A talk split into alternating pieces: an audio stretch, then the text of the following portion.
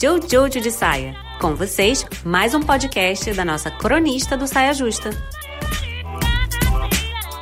Ótima pessoa para falar sobre isso, porque basicamente eu estou há cinco anos dando a minha opinião, né? Afinal das contas. E se teve uma coisa que aconteceu foi que ela mudou. Às vezes de um ano para outro, né? Uma mudança de opinião significativa. Às vezes de uma semana para às vezes no mesmo dia, né? Tem uns vídeos inclusive de antigamente assim que eu pego para ver. Hoje em dia eu fico tipo, meu Deus do céu.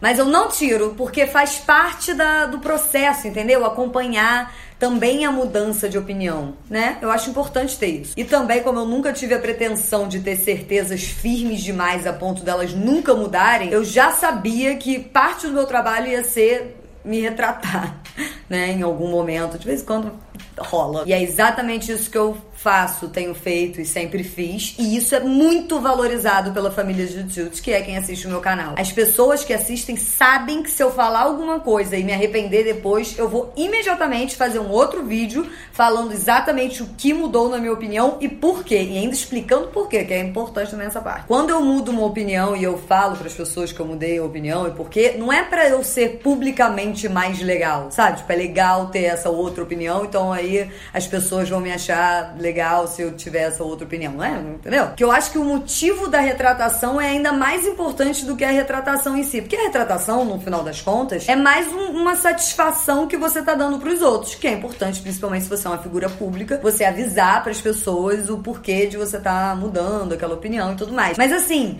antes disso, essa opinião precisa ser mudada. E aí o motivo para essa opinião ser mudada é o que vale mesmo, assim, sabe? Você não acha? O que importa é o que mudou ali dentro de você que fez essa retratação ser necessária e não, né, o contrário. Porque ela é o fim de uma longa jornada de autocrítica e autoanálise, mudanças internas, sabe? E aí eu acho que essa é uma coisa boa de se pensar nessa, nessa história de, de mudança e de mudar de opinião e de retratação e coisa e tal, e se vai ser perdoado, se não vai ser perdoado. Acho que no final a, a, o que a gente deveria se perguntar é o porquê dessa mudança. É porque é legal socialmente ter uma outra opinião que antigamente você não tinha? Ou é porque realmente repensou uma certeza? Algo a se pensar.